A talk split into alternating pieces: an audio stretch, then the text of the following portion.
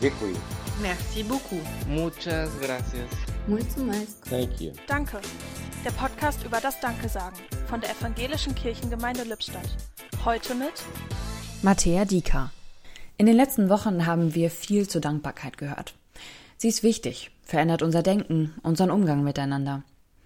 Ich selbst bin überzeugt, Dankbarkeit kann uns helfen, Gott selbst und sein Wirken konkret zu erleben. Und dazu möchte ich dich heute herausfordern.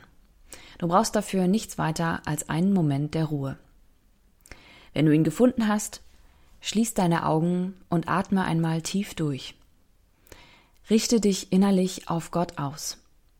Er sieht dich, er kennt dich, deine Situation, was dich bewegt, was dich beschwert. Und jetzt führ dir vor Augen, wofür du dankbar bist und benenne es. Was immer dir dazu einfällt, egal was.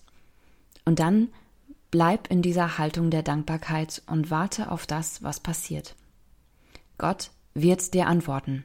Vielleicht zaubert er einfach ein Lächeln auf dein Gesicht. Vielleicht spürst du auch so etwas wie Frieden in dir.